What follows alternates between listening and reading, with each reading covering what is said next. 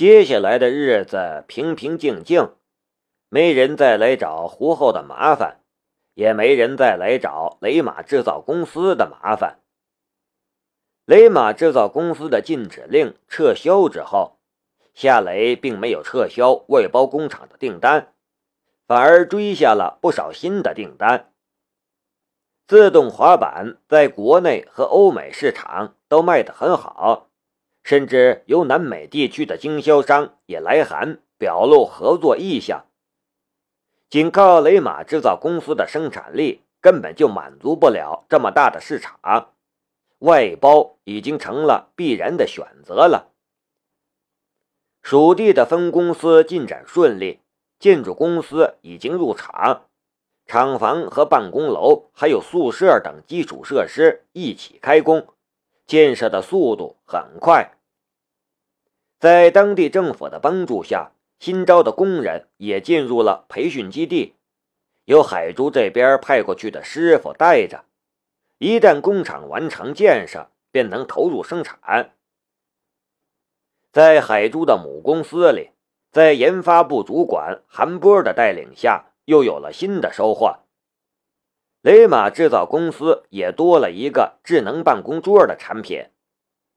这种产品采用的是铝合金部件，轻便且具有相当的强度。更重要的是。通过改变支架的连接方式，它拥有作用和占用两种使用状态。这对于常年坐办公室的白领阶层，简直是一个福音。坐累了，几下简单的操作便能让办公桌长高，可以站着使用；站累了，几下简单的操作又能让办公桌变回原样。这种智能办公桌。能防备很多职业病，比如腰椎颈椎病，比如心血管疾病等等，甚至对肥胖也有着很好的预防作用。这个产品一经推出，便收到了不少订单。它不仅给雷马制造公司带来了新的利润点，也让雷马制造公司的单薄的产品结构丰满了不少。对于夏雷来说，这段时间的平静和接二连三的好事，并没有让他放松下来。每一天的时间都被他安排的满满的。上午的时间用来处理公司的事务，下午的时间则是他的学习时间。中医和西医的知识，电气工程方面的知识，新的外语等等。晚上的时间他也没闲着。在睡觉之前，他会练习咏春拳，练习秦香教他的神偷技艺。总之，他就像是一根被不断压紧的弹簧，这是一个蓄力的过程。一旦释放，那必然是摧腐拉朽，一跃飞天。转眼春节到了，正月初一这一天，夏雷一早就起了床。他煮了一包速冻汤圆然后叫夏雪起来吃汤圆每年的这一天，他都会早早起床煮一包汤圆然后叫懒床的夏雪起来吃汤圆这个风俗习惯他已经保持了六年。哥，新年好，大吉大利，恭喜发财！夏雪的脸上满是笑容。每年的正月初一，他都会对夏雷说同一句话。夏雷从包里掏出了一只红包，脸上也带着笑容。红包拿着。夏雪迫不及待地拆开，却发现里面装着一张信用卡。他有些惊讶的道：“哥，你给我信用卡干什么？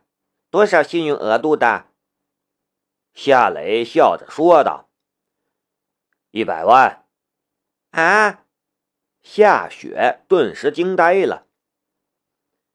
夏雷摸了一下夏雪的头：“密码是你的生日，每月公司的财务都会给这张卡还账。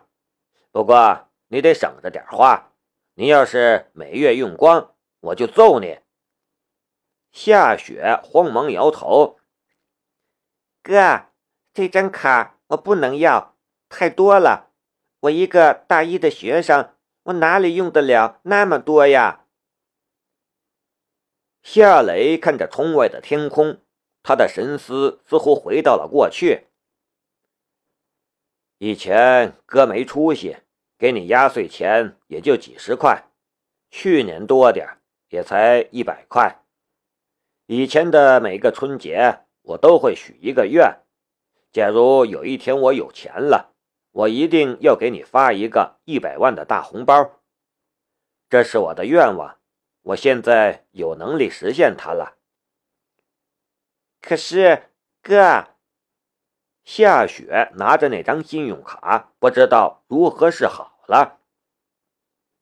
夏雷笑着说道：“傻丫头，给你你就拿着。我赚钱的目的不就是让我们过得好一点吗？再说了，女孩要富养，我可不想那些动机不良的富二代打你的主意。我们家的小雪可不是富二代，你是富一代。”嘿嘿，夏雪被夏雷的话逗乐了，她笑着说道：“哥，我的眼光可高着呢。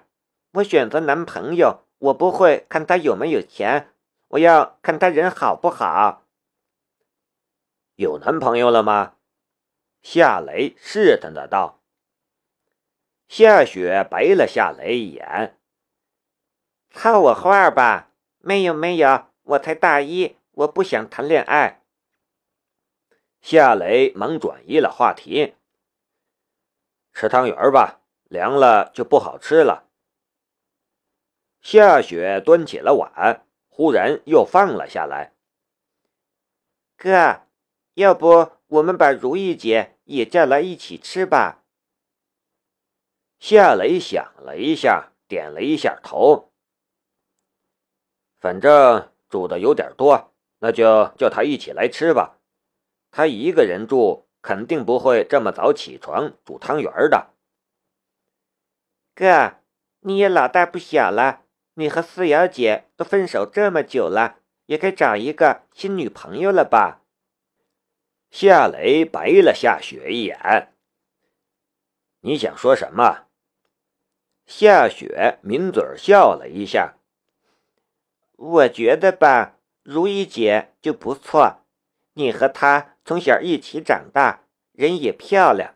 你找个警察老婆也有安全感嘛。嗯，她就是性格有点强势而已，说话直接一点而已，其余就没什么缺点了。他也很喜欢你，要不怎么不谈恋爱？你们在一起挺合适的。夏雷苦笑道：“你这丫头操什么空心？我不是不知道她，只是我们从小一起长大，彼此之间太熟悉了，没有那种感觉。我对她没有那种感觉，就算勉强在一起，那我不是害了人家吗？你们还真是麻烦。好了好了。”我不说你们了，我去叫他过来吃汤圆儿。夏雪摇头叹气的往外走。夏雷一个人静静的想着：我要不要跟如意好好谈谈？他这样等着我也不是一回事儿啊。可是我怎么开口呢？哎，真是头疼。现在的他能单独解决很复杂的电气工程方面的难题，可对于感情问题却还是无解。梁思瑶的背叛让他很受伤，现在的他对恋爱已经心存畏惧了。咚咚咚，敲门的声音传来。这么快，夏雷赶紧过去开了门，不过。他却愣住了。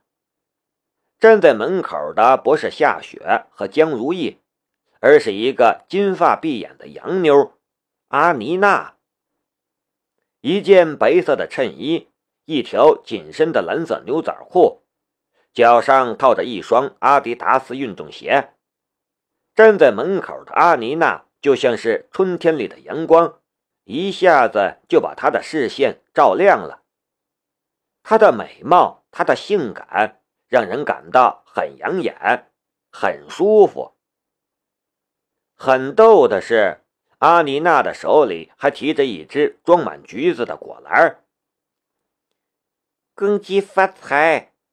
阿妮娜笑得很开心的样子，然后将果篮往夏雷的手里一递：“新婚快乐！”人确实漂亮，但这汉语实在是烂透了。夏雷没有纠正他的语误。他接过果篮，一把将他拉进了屋里，有些紧张的道：“你是怎么来的？”“坐飞机。”阿妮娜说道。夏雷苦笑道：“我知道你是坐飞机来的，我是说龙兵知道吗？”“你说什么？”夏雷的语速有点快，阿妮娜听不懂了。夏雷用德语重复了一遍。阿妮娜用德语说道：“他知道，他本来不愿意放我回来的，但我说不让我来，我就辞职。他们给我安排的那些工作，我也不做了。然后他们就派人送我过来了。”夏雷苦笑了一下：“有人跟踪你吗？”阿妮娜说道：“我不担心这些。我现在是夏美，不是阿妮娜。阿妮娜是个毒贩，她已经死了。”夏雷耸了一下肩：“欢迎你，夏梅小姐。谢谢你的橘子，你太客气了。”新婚快乐！夏雷无语。阿妮娜展开双臂，就给了夏雷一个紧密的拥抱，然后亲左脸和右脸。江如意和夏雪突然出现在了门口，正好看见搂在一起的两人。江如意呆住了，夏雪痛苦的捂住了眼睛，整个人都不好了。阿妮娜是背对着门口。吻了夏雷的脸颊之后，还舍不得松开，仍旧紧紧的抱着他。夏雷赶紧拍了一下阿妮娜的背，用德语说道：“我妹妹回来了。”阿妮娜这才松开夏雷，她转身看着夏雪和江如意，笑着打了一个招呼：“嗨，你们好，新婚快乐！”噗嗤儿。夏雪没忍住，捂着肚子笑出了声儿来。江如意没笑，气鼓鼓的样子。夏雷忙介绍道：“呃，这位是夏美小姐，她来自英国，她是我朋友。”江如意说道：“英国人有叫夏美的吗？”“呃，她的英文名字叫朱莉亚。”夏雷又对阿妮娜说道：“夏梅，这位是江如意小姐。”“你好，江小姐。”阿妮娜向江如意伸出了手。这一句汉语也说的中规中矩，没有出错。江如意忽然转身就走，阿妮娜尴尬的愣在了商场。如意姐。你还没吃汤圆呢，夏雪追了出去。江如意说道：“你们吃吧，我没胃口。”夏雪回头看着夏雷，猛给夏雷递眼色，暗示他去追。夏雷往门口走了一步，却又停了下来。算了，我们吃吧。他本来犯愁该怎么跟江如意说清楚，出现这种情况，江如意似乎已经不需要什么解释了。这样也好，免得面对面的时候尴尬。雷，这位就是你妹妹吗？阿妮娜用德语问道。她叫什么名字？夏雪，你叫她小雪就行了。阿妮娜跟着上前给了夏雪一个拥抱，亲切的道：“小雪，你真漂亮。”夏雪咯咯笑道：“夏美小姐，你也很漂亮，你怎么会姓夏呢？”阿妮娜指了一下夏雷，因为你哥。啊！夏雪很惊讶的样子。在西方，女人跟着男人的姓就只有一种情况，那就是嫁给那个男人了。这个洋妞跟着他哥姓夏，那不就是他的嫂子了吗？不是要吃汤圆吗？我肚子饿了，我要吃一碗。阿妮娜往餐桌走去。